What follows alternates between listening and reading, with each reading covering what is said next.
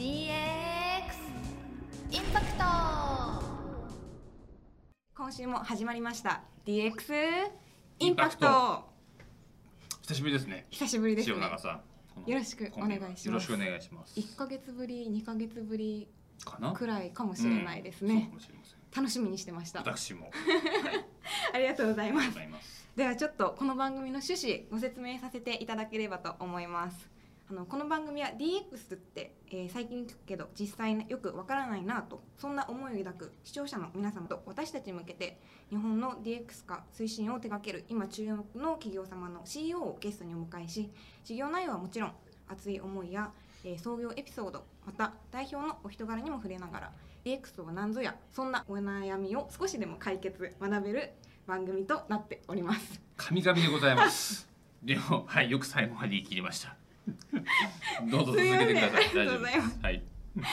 えー、と今回の司会は私ブラッシュアップジャパンの塩永と DX 何も知らない、えー解説委員はこちらブラッシュアップジャパンの下稲葉さんですはい。えー、よく噛まずに言えました。えー、下稲葉です。よろしくお願いします。よろしくお願いしますはいはい下稲葉さんははい。結構今まで番組出ていらっしゃっていろいろ DX について学ばれてるんじゃないかなと思うんですけど。そうですね、あのーまあ本当こんな機会をいただいていろんな普段は会えない経営者の方々にですねいろいろ勉強させてもらっているんですがまだまだちょっと勉強が足りないかなと。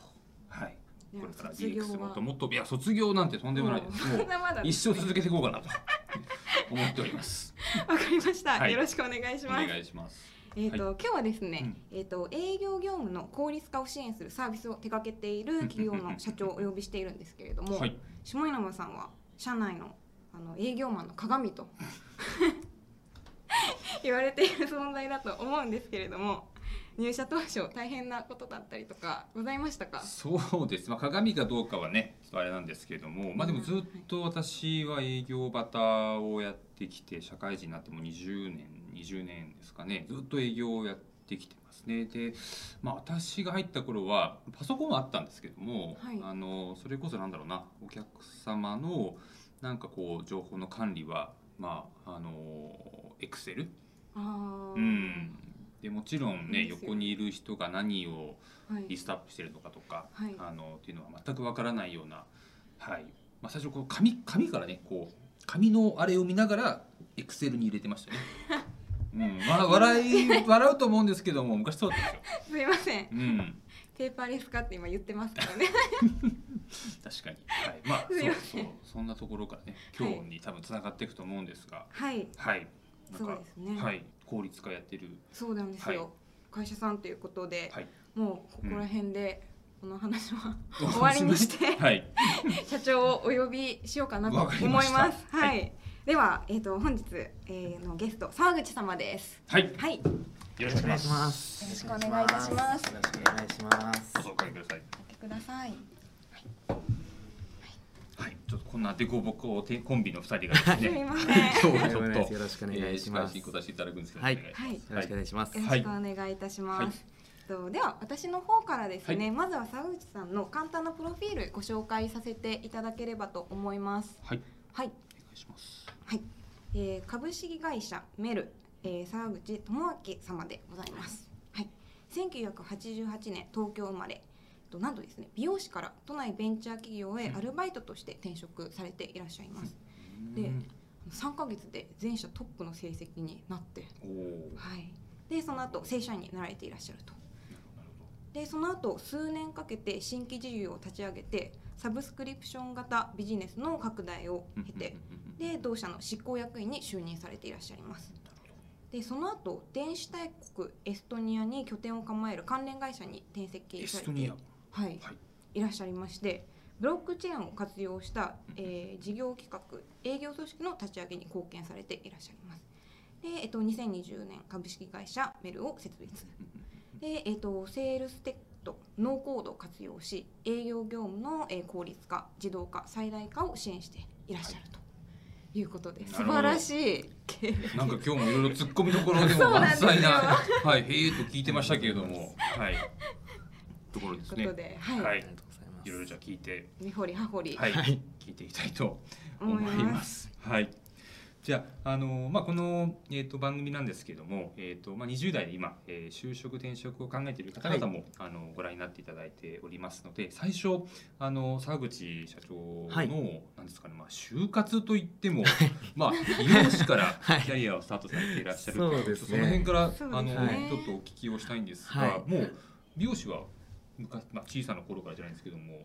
えっとでもはい。高校生ぐらいですかね。あの、はい。自分がテンパーなのでなるほどなるほど。なんとかならんかなってところから興味を持って、はい。はい。あの本当に包み隠さず言うとただとモテたかったからモテたこれで選んだんですけど、はい。まあ、結局モテなかったんですけどいえいえいやはいいやいやいやいやそうですいやいやそんな経緯がありキムタクもなんかやってましたよね。やってますね美容師のドラマあの Beautiful Life であーそうそうはい知ってる？ちょっと知らない。ですいません。世代が世代があるんドラマですね。はい。ドラマですね。はい。えーでまあじゃあ美容専門学校。そうですね、えはい。っとまあ厳密に一応大学行って中退してで美容専門学校に入り直してって形ですかね。はい。そうだったんですね。はい。なるほど。でもまあ美容師になられて、はい先ほども原宿のお店とか。ああそうですね、はい。まあ何店舗かあの行ったんですけど最後にいたのは原宿のお店にいましてでそこからまあ辞めてはい。転職って形であはい。そうなんだそうですね。でもせっかくこうなんですかね、まあ、はい美容師になるにも結構はい。そうですね。あの勉強も必要ですし、はい。はい。あのいろいろ努力されたと思うんですけども、はい。なぜそこからやめやめたんです。かとまあ今考えると自分の努力不足なんですけど、うん。あのーすごく僕も手先が割と不器用ですし、はい。そんなにこう周りの先輩方に比べても本当になんて勝てる要素がないなって思ってしまったんですよその当時は。でここの業界でなかなか上の方に行けないだろうと思ったのがあって、じゃあ思い切ってもう異業種に転職してみようというところであの辞めようと思った感じですね。はい。どれぐらいやったんですか美容師を3年ちょいですかね。あはいはい。あそうなんですね。はい。まあ確かにね。まあうん。見切るっていう言葉が正しいか分かりませんけれども、まあ仕事はね、はい。他にもたくさんありますので、はい。まあ次に行くっていう決断を早くするってことは決して悪いことだけではないですよね。そうですね。うん、はい。なるほど。分かりました。はいでそこからじゃあ次じゃあ何しようかなってはい。いろいろ思ったと思うんですけども、はいどどんなことを考えたんですかね？次のキャリアとしてもう。あのその当時は本当に恥ずかしながらパソコンも触ったこと本当にほぼないですし、はいそのいわゆるビジネス界隈の知識とかって何もなくてもう本当にえ土木関係かはい。まあ、バーテンダーとかそういう飲食系とか、はい。なんかあの学歴とかなくても採用いただけるところかなと思ってたんですけど、たまたまその学生時代からの友達がそのベンチャーの立ち上げやってるやつがいて、はい。でえその友達に話を聞いてる時に、まあ、あの美容師中も、まあ、何度かなんですか何ヶ月かに1回は飲んだりしてたんですはい、けど、お互い話情報交換したり、はい。そうですね。んすごい楽しそうに仕事のことを話してたのへで何やってるか会社か分かんないけど俺を入れてくれっていうふうにはい、プレゼンしに行きまして。えー。そうだったんですね。でそこでめちゃめちゃ断られたんですけど、はい。まあなんかあのいや飲み友達と一緒に仕事したくないっていうところで、うん。断られたんですけど。はい、でもあのその時に社長をつないでいただいて、はい。でそこからアルバイトからじゃあやってみようかってことで、バイトだったらまずはいいよそうですね。ってい。うふうにはい入れてもらったところから始まったそうですねうんうんうんなるほどはいで何ヶ月でトップになったんでしたっけ三ヶ月ですはいはいもうすぐに。こんなこと。まあでも当時は本当まだ言ってもこう多分人数30人とかそんなす話だったのでそんなに大きい規模じゃなかったんですけどはい。っていうのとあともう先輩方がもうある程度営業のノウハウというかうん。フローを作ってくださってたんで、うん。もうそれに乗っかるだけというか、ん。感じで。はい。で。でも感じだったので。ね3ヶ月でトップの成績を残して、もう逆によかったら正社員でやるっていうふうになったんですか？ね、とはい。厳密に言うとその当時フルコミッションだったんですよ。あそうだったんですね。なので取れなかったら0円だしうん。取れたら結構もらえるみたいな感じだったんですよ、でその当時僕フルコミッション当然トップだったからある程度取ってたんで、はい。はいなんかもう普通の社員社員よりもだいぶ給与良かったんですよ。はい。はい。なんですけどね。あの、はい。夜とかにこう社員さんだけの会議があるんですよ。はい。でめちゃめちゃかっこよくて。あなんか社員会議で会社の未来のためにこういう事業やっていこうみたいな話してるのがすごいかっこよかったんで、はい。もう社員にしてくれと。へいうー形でもういやコミッションいらないから社員にしてくれって言って入らせていただいたような感じですね、はい。スカウトされたというよりは自分から行ってって感じですね。はい。わかりました。でそこから、まあいろいろこう事業を立ち上げたりはい。そうですね。まあ会社もどんどん大きくなって。そうですね。うん。だい。ぶ、あ僕が入った時がそれこそ30人ぐらいだったんですけど、はい。はい多分会社出る時には2 3 0 0人ですかね。300人近くになってたのでだいぶ大きくなってまし9たね倍ぐらいの規模に会社もはい。成長されていて、でそこの、まあ、執行役員も、はい。はい、経験し、はい、でちょっと今のビジネスにつながってくるところとお聞きしたんですけども、はい。エストニアとかになんか出張とかでも行ったりしてたそうです。クリスマスシーズンに少しだけなんですけど行かせていただいて、はい、エストニアってでもなんかあんまりこう日本で馴染みがある国ではないんですけれども。そうですね。はい、なんかあれですか？IT 化が進んでたりそうですね。本当最近だとこう電子大国なんていうようなこう枕言葉がついて紹介されることとかもコロナ以降で結構注目されて多くなったんですけど、はい。本当にその国自体の、まあ、IT 化 IT 化デジタル化の推進がすごい進んでる国で、うん。一例挙げるとその例えば行政の手続きとかも、結婚と離婚と不動産登記の3つ以外の手続きは、まあ、全部オンライン上で完結できたりとか、んそういったことがもうできるような国って感じですね。なる。ほど。はい。便利ですねはい、結構イスラエルとかもあそうですね。進んでるって、はい。まあ、はいありますよね、はい。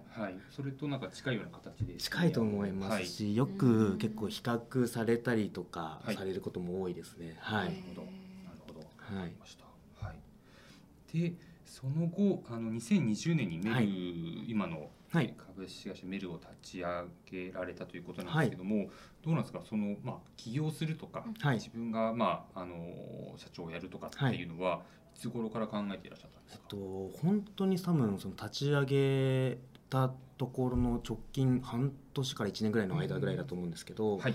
もともとその、まあ、先ほどお話ししたようにアルバイトから入って、はい。まあ、正社員になって、はい。ちょっとずつこう課長になったり部長になったりで上がっていった中で次がもう次経営層だったので。はいやっぱりその執行役員から次社長とかなるためにはうん自分で独立するしかないなっていうところがあったので次のステージ行こうと思ってやってみたって感じですねなるほ。ど、はいなるほど。まあ、じゃあ、あの、その前職で仕事をする中で、まあ、いつかはでも自分でやってみたいなっていうのは、ちょこちょここう思っていらっしゃった。うんでも最初はちょっとなかったんですよ、はい。あの僕の場合は、はい、その当時の社長も本当に大好きだったですし、なんであのその社長をこうどんどん押し上げたいなってもちろん思っててやっていたのではい。最初はそんなに思ってなかったんですけどまさに執行役員になってからですかね、あ、そうなんですやっぱり。ね。はい。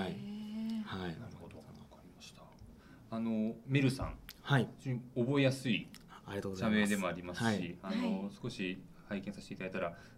フランス語で海はいっていうところからはい。取られたっていうふうにお聞きしたんですけども、ははいい、おしゃれこれはですねね、おしゃれですよね。はい、あの、なんか意図は何ですか？あなんかよくあのマーケティング用語であの鳥の目虫の目魚の目みたいな話とかってあるじゃないですか、はい。まあ、あれをその海で例えた例えた時に、まあ、海のように広い知識と、うん。で各知識分野ごとに深い知識。でこの広さと深さを持って、まあ、未来の潮流を見ていこうっていうところで海だねってところでメルっていう名前にしたような感じですね。はい。え、西口さんが。そうですね。はい、あの恥ずかしながら最初は、えーとえー、と英語の2文字か3文字かっこいいフレーズで検索しまくったんですけど、はい。まあ、領収書も書きやすい。です。はい。社名、電話でも言いやすいし。はい。確かにそうですね。はい。まあ、我々ブラッシュアップジャパンなんで、あの領収書をお願いしますって言ったらですね、もう嫌な顔されるんですよ。メルさんは絶対ね。そうですね。うん。えーまあ、二文字ぐらいで。はい、そうですね、えーはい。素敵な社名だと思います。ありがとうございます。素敵ですはい、わかりね。ました。で立ち上げて、はい。あの最初は何ですかね？どんなサービスこんなことやっていこうとかってえっと本当に結構勢いで立ち上げたところもあったので一番最初はそれこそその、えっと、ノーコードツールを活用したあの事業開発の、はい。まあ、自宅開発みたいなもんですね。はい。とあとはその僕も前職でやっぱり社内の営業のワークフローとかやっぱり作ってたのがあったんで、はい。はい。まあ、あのその sales enablement の構築代行みたいなうん。コンサルに近しいようなものの二軸を最初一番最初は始めた時はやってたような感じですかね。なるほど。はいごめんなさいあの何にも知らない解説員なんでお聞きしたいんですけど、ノーコードっていうのはどういうことなんでしょう？と例えばその、まあ、従来こうアプリケーションとかを作る時ってエンジニアさんがコードを書かれるじゃないですか、はい。はい。でもやっぱりあれってエンジニアさんの当然知識技能がないとできないと思うんですけど今ってああいうその知識がスキルがなくてもこうパワポに絵を描くようにこうドラッグしていくとアプリケーションが出来上がるよっていうようなツールがあったりするんですよ。へなのでそういうのを使って、はい。えー、とアプリを作ってるみたいなものとかをやってましたね。ーはい。なるほど。はい。なるほど。でまあその営業業務の効率化とか、はい。なんかそういうコンサルとかはい。っていうところを、ははい。いやられていらっしゃって。ね。はい。やっぱりあれですかね、まあ、ご自身のあの佐口さんのご経験はい。からもやっぱり営業って非効率にやってるところたくさんあるなっていうのは、そうですね、あの本当に僕自身がまだにパソコンを始めたのが24からだったのでそれこそその最初エクセルに出会った時にものすごい感動なんですよ、はい、サムすげえみたいな、サムス足されたよみたいな感じの感動があったんですけど本当にそのレベルから始めていたので先ほどおっしゃってたようないわゆる紙のリストをはい。もらっているところから、はい。それをエクセル化するところからじゃあエクセルじゃダメだからみんなで共有するにはデータベースどう作るんだっけみたいなところを自分でこう地道にこう経験させていただいてたので、はいはいなんか過程があのフェーズごとの課題になってくるものが自分の中でも経験してた部分があったのでそのノウハウをそのままこう展開できたらいいんじゃないかってところでやらせていただいてるような感じですかね。なるほど、はいわかりました。はい。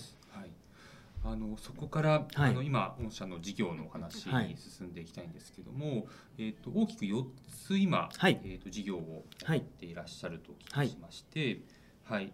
まあメインというかまあ今一番主となっているのはパイプドライブ。そうですねはいで2つ目がえっ、とリードプール。はいはい。でもう3つ目が、えー、ディグリはいはい。で4つ目がオートパイロット。そうですねはい。はいなるほど。はいわかりました。全部横文字ですね。全部横文字ですね。かっこいいですね。はい。はい。じゃあちょっとメインとなるあのパイプドライブから、あのお聞きしていきたいのと、まああのこれをご覧になっていただいてい。る、えっ、と視聴者の方々の中には、あの経営者の方々もいらっしゃって、はい。まあ中にはこう自分自身の会社であのなんか営業のちょっとこう効率化をやっていこうとかっていう、あの経営者の方々もいらっしゃると思うので、はい。ちょっと深くお聞きしていきたいんですけども、ありがとうございます。このパイプドライブというのは、はい。えっ、とまずあれですよね。あの御社が作ったものではなくて、はい。これも先ほどあったエストニアそうですね。はい。はい。の会社が、うん。はい、提供されていらっしゃる、はい。はい、サービスとお聞きはいをしまして、はい。なんかあれですね世界で、えっと9.5万社以上も入ってますかね。そうなんですね。100はい。150カ各国以上のはい。10カ国。150カ国。そうそうはい。僕え150カ国ってどうなのかなと思って、はい。世界には何カ国あると思いや問題です。ーさっきから知識の質問多いですね。あのさっき外務省のホームページを見たらですねはい。日本を入れてはい。196カ国らしいんですよ、おそう。勉強になりました。そう。まあ、日本が認めている国っていうことだと思うんですけどもでその中で150カ国はい。入ってるってことはもうね。ほとんどもう世界中のいろんな国がはい。使っているシステムなんですね。はい。そうですね。はい。これをまあ今、えっと日本で、はい。えー総代理店といいますみたいな立ち位置でマスターパートナーという立ち位置でやらせていただいてます。はい。これってやらせてくれって言ったらやらせてくれるわけじゃないんですよね。うん、そうですね、本当に運もあったと思うんですけど僕も接点があったわけではなかったので、はい。えっと、直接ご連絡メールでさせていただいて、うん。でそこから打ち合わせを45回重ねさせていただいて、はい。じゃあやってみようかということでやらせていただけることになったって感じですかね。えー。はい。すごいですね、はい。すみません。ちょっと余談があったんですけども、はい。どんな仕組みなんでしょうか？はいそうですね。はい。いわゆるその顧客情報の管理とか、はい。えっと、営業進捗の管理っていうのをできるツール日本で有名なのだとこうセールスフォースさんとかがやっぱり有名だと思うんですけど、はい、まあ、それの競合に当たるようなサービスです。うんはい、なるほど。はい、あのー実はあの弊社以前セールスフォースはい。を導入したことがありまして、はい。あのお恥ずかしながらですね、あの使いこなせなくて、はい。あの離脱をした経験っていうのがはい、あるんですよ。知ってたはい。聞いたことありました。そう入れてはいいけど、はい。まあ使いこなせないというお恥ずかしい経験があるんですけども、あの Pipedrive はどうなんですか？ね。結構使いやすさとか。はい、ありがとうございます。あのまさにそこにすごいフォーカスをしたサービスでして、はい結構あのこの顧客管理とかのツールの中で後発のサービスなんですけども、はいもともとやっぱりその、まあ、セールスフォースさんのみならずいろんな顧客管理ツールがある中であのやっぱりこうなかなか使いこなせないっていうお声が多かったりとか、あと実際こう本来一番恩恵を受ける人って営業マンであるべきというか、うんうんはい、営業マンがはいそうですね、はい。自身の成果を上げるためにより使いこなせる使いたいツールはい。であるべきなんですけど、結構今って実態としては経営層が数字が見えるようにするために絶対入力しろよという圧がやっぱりかかりますので。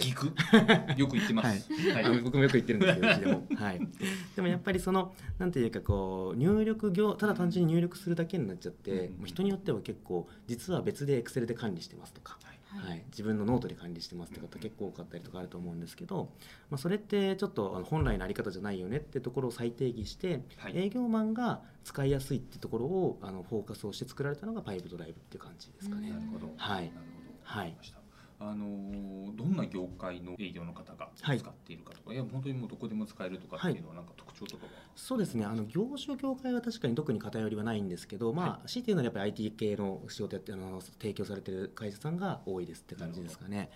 ただあのいわゆる法人営業部隊を持ってらっしゃる企業さんがうちの顧客属性でいうと、まあ、8割5分ぐらいで、うん残りが 2C 向けのサービスをやってらっしゃる企業さんって感じなんで、なるほど。はい。なるほど。わかりました。はいどんなふうに管理してます？あのうちのトップはい。営業はい。営業営業のですね、はい。塩中さんなんですけども、トップ目指せるように頑張ります。はい、なんかどどんなふうに管理してるんですか？お恥ずかしながらうん。エクセ嘘でしょ？だってうちシステム入れてるじゃん あれでは足りない時 があるのでその時はい私は、やっぱこういう課題がやっまさに。ぱり現場には。はい、まさかピンポイントにそこが出てくると思わなかったんですけど 怒られるよ後で。これ見てるうちの社長に。エクセルでも管理してます、足りない部分は。スプレッドシート。はい。スプレッドシートです。なるほど。はい。わかりました、はい、あのできました。なんかこう一つ二つ、はい。あの導入御社のはいクライアントはい。で、なんかはい。こんな会社が、まあ社名とかはあれなんですけども、こうはいいう業界のこういう会社がなんはい。かこういう課題があってこういう導入はい。したなんか二つぐらいあ事例があったら教ありがとうごえてもらえますざいます。そうです。ねしたら、えっと、ちょうどじゃあ、あのいわゆるその既存の、えー顧客管理ツールから乗り換えていただいたお客様のパターンとはい。あとそれから Excel とかで管理してらっしゃったところからうん。新規で入れられたパターンそれぞれ、まあ、大きく分けるとあるかなと思ってるんですけど、はい。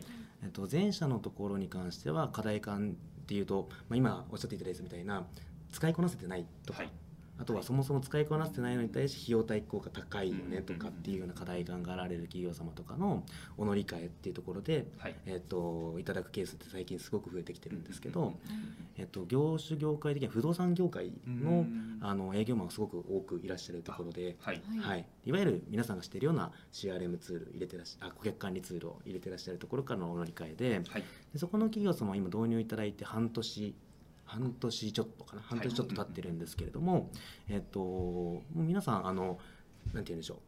今まで、えっとそれこそ Excel とかノートで他ので管理してた部分もまとめれてはい。あのだいぶ管理やりやすくなったってお声はいただいてます。なるほど。はい。なるほど。ですね。なるほど。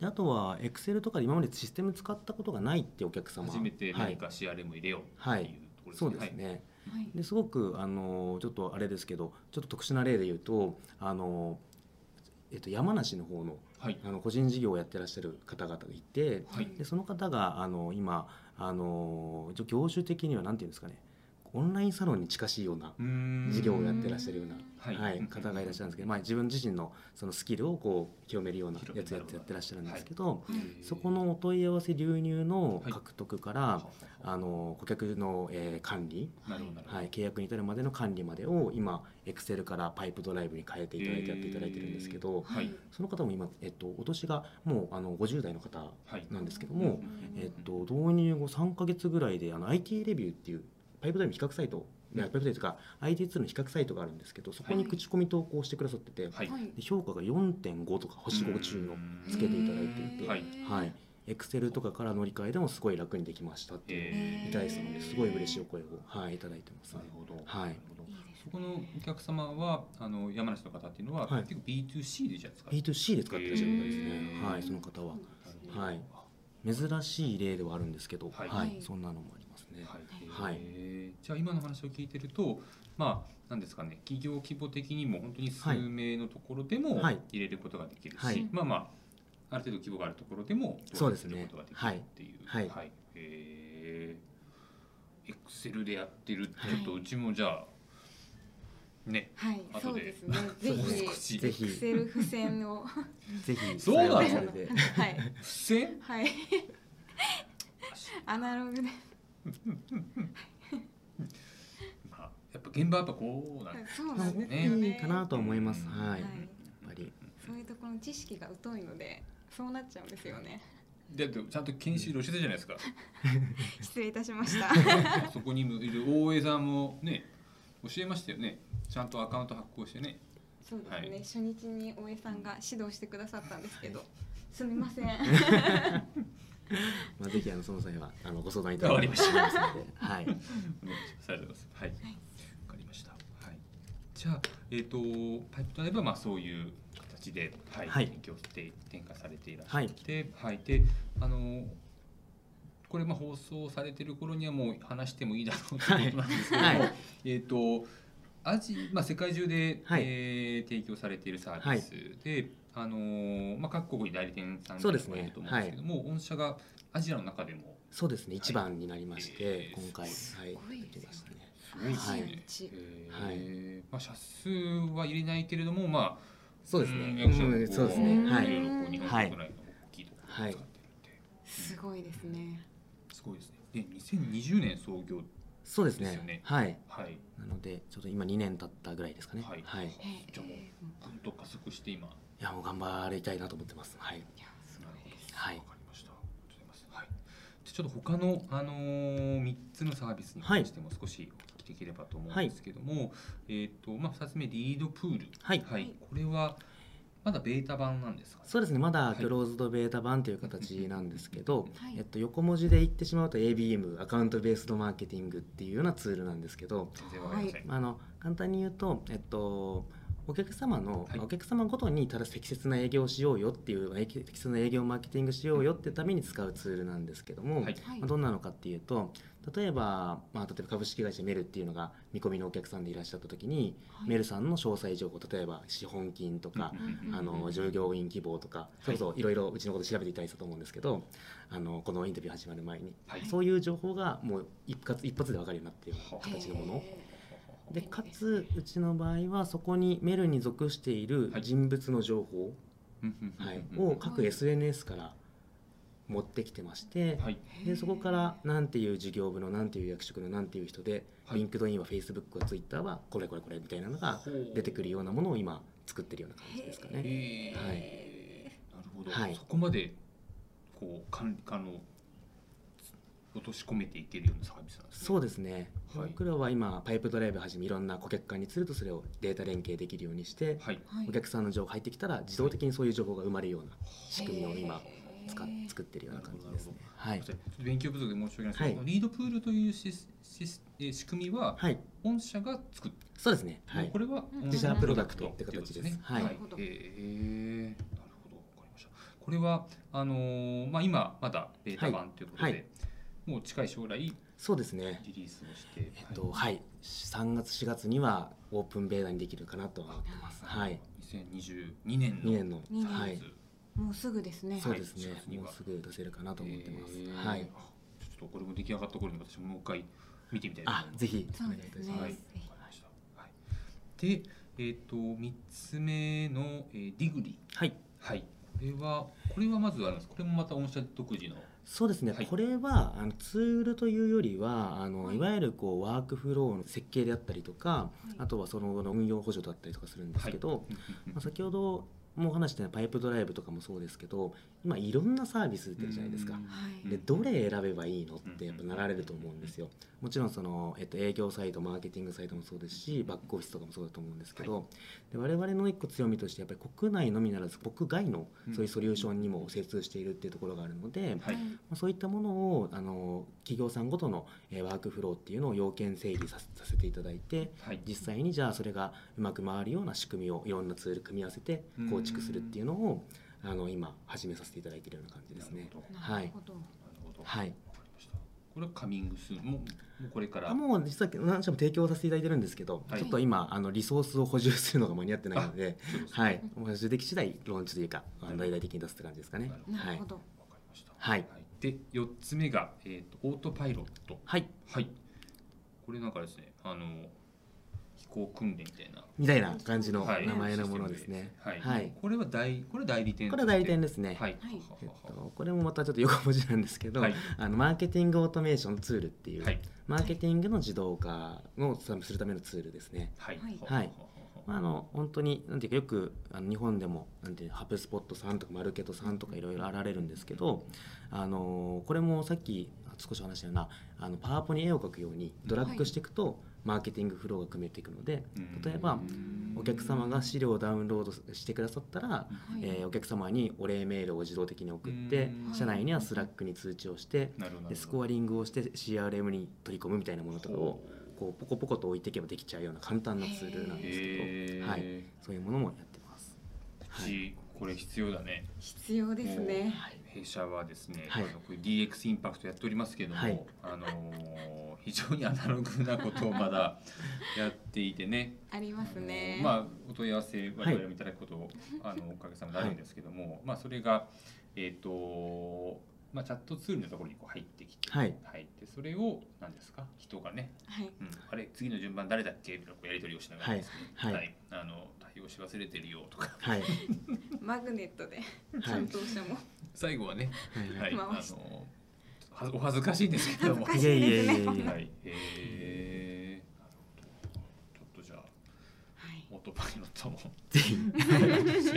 ぜひはい、はい。調べたいと思います。はい。ですね。わかりました。まあ、でも、本当に今我々みたいな、今こういうちょっとアナログな形で管理をしているところとからすると、まあ、すごい便利になるわけですよそうですね。便利にはいなると思いますし、うん。その昔に比べてだいぶ導入のハードルが下がってるなと思ってて、はい。えっと、もちろんその昔って結構システム入れるってなると初期費用がうんすごい高くて、はい。ランニングも結構うん費費用感になられると思うんですけど最近のサービスってだいぶもう安いんですよ。はい。もうそれこそ月数千円とかで入れれちゃったものとかすごいいっぱいあるのではい。だいぶあの今導入をこう、まあ、コロナもあったらところもあったので導入をこう検討される企業さんもすごい増えてきてるなってイメージですかね。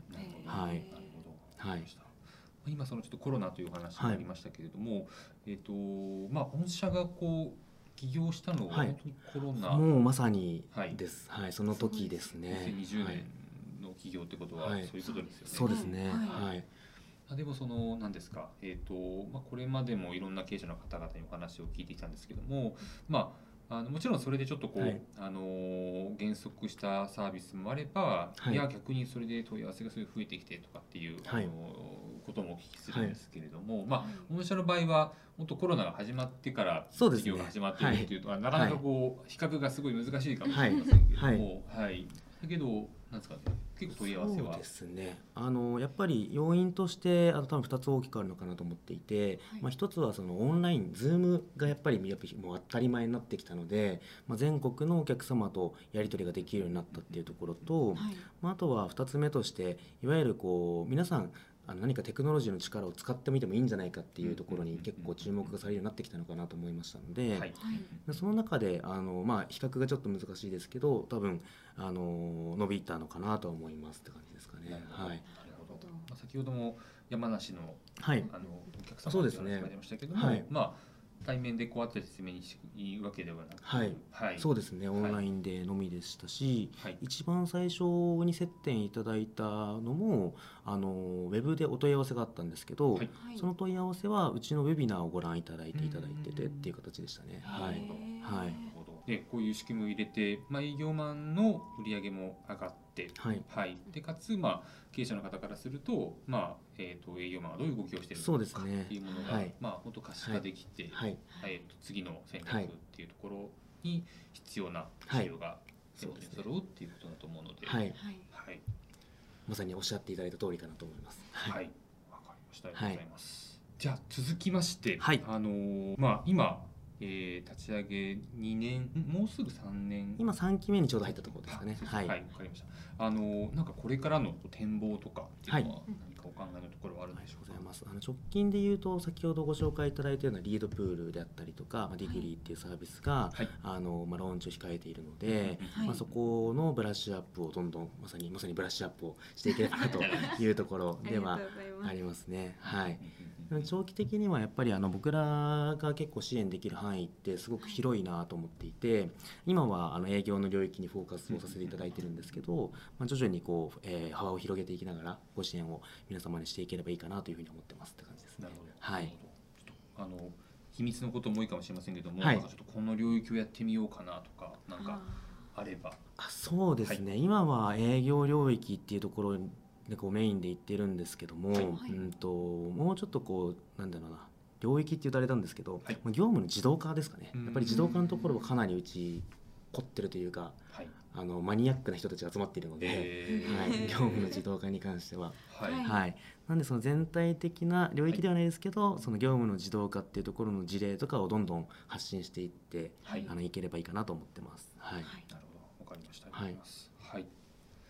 で、えっ、と続いて、まああのこれ20代の方々はい。もご覧になっていて、まあこういう業界で働きたいという方も、はい。あの中にはいらっしゃったりするんですけども、あの御社がこうどういうはい、若い方、御社だったとしたら、はい。どんな方をこう採用したいなとか、はい。あのか採用活動においてこういうことで人を見ているとか、はい、なんかありあります？社内には営はい。業であったり、営業であったはい、そうですね。はい、カスタマーサポート、カスタマーサクセスとか言いますけども、えっとやっぱりこうあの知識に対して楽しみながら学べる方がいいかなと思ってます。僕らは。はい。はい。はい。やっぱりその新しいものってどんどん出てきますしいろいろ変わってくるじゃないですか。はい。でそのな変わってくる状況もそうですけど新しいものをこう学ぶときに、その学ぶのが辛いとやっぱり大変だと思うんで僕らがやってるようなことって。そうですよね。そうですね。うん。その新しいものを学ぶことに対してこう楽しめる意欲的な方が僕らとしては相性がいいのかなとは思いますって感じですね。うんはい。はい。結構若い方が社内は多い。いや今平均年齢30歳ぐらいなので、か。はい。若いですね。中盤ですかね。若いですはいね。はい。そうですね。ね まあでもなんですかね。どうなんですか？あのもともとはい。美容師でやられていて、はい。あのまあアルバイトから入ったとはい。いうことだったんですけども、なんかそういう本当未経験でもやる気がある人とかっていうのもあのはいもちろん。ははい、そうですね。はい。僕自身もそうだったので、はい。はい。そうなれたらいいなと思ってますね。はい。ははい。いわかりました。はい。どうですか？あのまあ私は若くないので若い塩永さんから何かはい、聞いておきたいこととかですね。聞いておきたいことですか？えー、たくさんありますけどね。私もちょっと20代なので今いろいろ聞いていて気になっていた部分だったんですけど、結構こういうこう DX とか、はい。なんか営業の効率支援とかそういうところってはい。なんか流行みたいなところはで行きたがる20代の方とかなんとなくイメージとかでイメージ先行とかで多いのかなと思うんですけどなんか実際にこう入社するっていうふうになった時はい。にどうなんですかね？あでも本当に多分こうイメージしてるよりも本当に泥臭いことの連続それしかないかなと思っているので、えっと、本当にちょっとこう昭和的な言い方になりますけど気合と根性は本当に必要だなって思います。ん。だからあの多分今の方々って特に大変だなと思っていてはい。僕昭和世代じゃないですか僕ら。はい。あの僕らの時ってまだそれこそ気合と根性だって言ってしかもその気合と根性がある人がやれる時間があったんですよ。うんはい。だから変な話こう営業終わった後とかにみんなでこう先輩に時間もらってめちゃめちゃ練習するとかそういうのもできたんですけどはい。今って多分そういうのできないじゃないですか。だから余計にこう密度高い時間を過ごさないといけないと思いますのでその1時間1時間に集中するっていうのも必要だと思うんですけど、うん。はい。でもやることは泥臭い地味なことだったりするのでその時ってやっぱり辛くなってきたりもするじゃないですか,、うん。はい。そこを超えれるかどうかはすごく大事かなと思うんで結構泥臭いです。はい。なるほど。はい。結構こういうなんですかね。あのまあキラキラしたはい。はい、あの最先端のことを扱っているっていう会社で結構スマートになんか仕事をしているのかなっていうイメージはあるんですけども、まそうですね。あ中にいる人たちっていうのは、まあ、提供されているものはそうですけども、はい。やっぱりこあそうですね。業務っていうもそのもので言うとあの自分で言うのもあれですけどうちはすごくスマートだと思ってます。はい。あのそれこそ実際社内の自動化の構築しているものとかもう100種類以上の自動化が走ってる感じなんですよ。えなんですけどただその実際クライアント様と接触するってなるなると、そのじゃあうちがツールこれがあります。じゃあこれ使ってくださいってうん。お客さんが満足できるかって言ってそんなことなーくて、はい、なんでじゃあお客さんの課題ってどこなんだろうっていうところを探ってさせていただいたりとか、はい。はいでそれに合わせてこういうふうに使ったらいけますよっていうのをやっぱりご提案するのって短いお客様との触れ合う時間の中でそれを見つけていかなきゃいけないので、はい。そういう部分が泥臭いかもしれないですね。なるほど。うんはい。なるほど。はい、そうですね。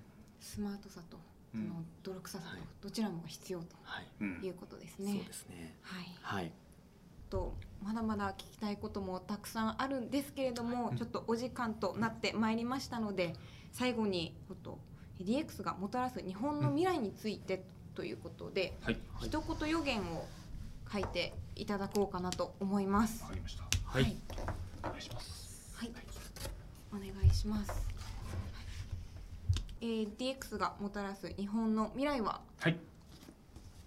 坂口社長に書いてもらいました、お願いします。はい、えーチャレンジしやすい世の中ですかね。はい。はい。うーん。はい。チャレンジしやすい世の中、はいどういう意図で。とこれは結構願望というかこうななってほしいなって僕たちもしていきたいなっていうのも込めてるところなんですけどはい。あの多分、えっと、最近 DX っていうものが叫ばれてる中でい。ろんな企業さんいろんな人たちが、まあ、より世の中を良くしようとすごいなんだろういい素晴らしいサービスをいっぱい出されてると思うんですけど、うん。多分次のフェーズってもちろんサービス自体がもっと進化していって、えー今度は多分使い手の方々がより使いやすいサービスがもっと出てくる出てくると思うんですね。はい。はい。要はあの機能とかそういうもののすごいものっていうのははい。できてきてるんだけど、うんじゃあ実際の使い手の皆さんが使いやすいかってところが結構まだ課題としてもあったりすると思うので、まあ、そこの使いやすいものがもっと出てくると思いますしあとはそういうやるとそういうことをしたするためのノウハウとかもどんどん溜まってくると思いますしはい。その情報がいっぱいあの出てきてである程度型が出来上がってくると多分あのなんでしょう。最初まずこれをまあとりあえずやればいいんだって走り切っちゃうと思うんですよ。はい。例えば僕らがまさに会社設立する時とかもそうだったんですけどはい。昔っていろんな書類書いて準備して出してっていうのがいろいろあったと思うんですけど、はい。例えば僕らで言うとフリーさんのあの会社設立フリーっていうのを使ってはい。めちゃめちゃ簡単にできたんですよ。登記あ登記そうですね。はい。法人はい。法人登記がはい。はい。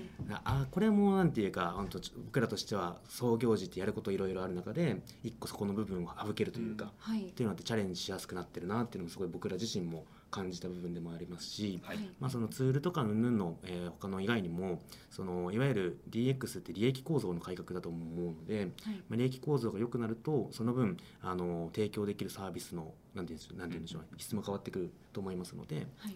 まあ、そうなってきた時にいろんな領域でこうチャレンジしたいって時に、土台がある程度出来上がってる状態で勝負ができる環境になってくるんじゃないかなと思うので、はい。まあ、そういう世の中だからより自分こう自分自身をがやりたいことを、はい。あの叶えるためにあのなんでしょうねとその叶えるためにチャレンジする時の土台ができてる世の中になってきたらいいのかなというふうには思ってる感じですかね。はい、はい。まあ、営業の効率化っていうのはその、はい。まあ、確かにその営業の売り上げが上がっていくっていうところもそうですし、はい。まあ、今までこう無駄な入力とか、はい。まあ、2時間かかっていたところが、まあ、30分で、はい。1時間半ち空く時間ができてそこに何をするか、そうですね。まずチャチャレンジもできるっていうことだと思います。し、そうですね。はい。はい、うん、そういう中に、はい。はい、あのしていってください。はい。頑張ります。おはい。願いします。我々もちょっとエクセルと付箋からは 塩永さんも卒業してもらってですね。頑張ります。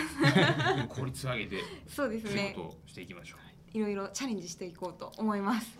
はい。ご指導してください。いやこちらこそです。よろしくお願いします。はい。はい、ではあのーそろそろ残念ではあるんですけれども視聴者の皆様とはお別れのお時間となりました。次回もではお楽しみに。またよろしくお願いします、はい。本日はありがとうございました。ありがとうございました。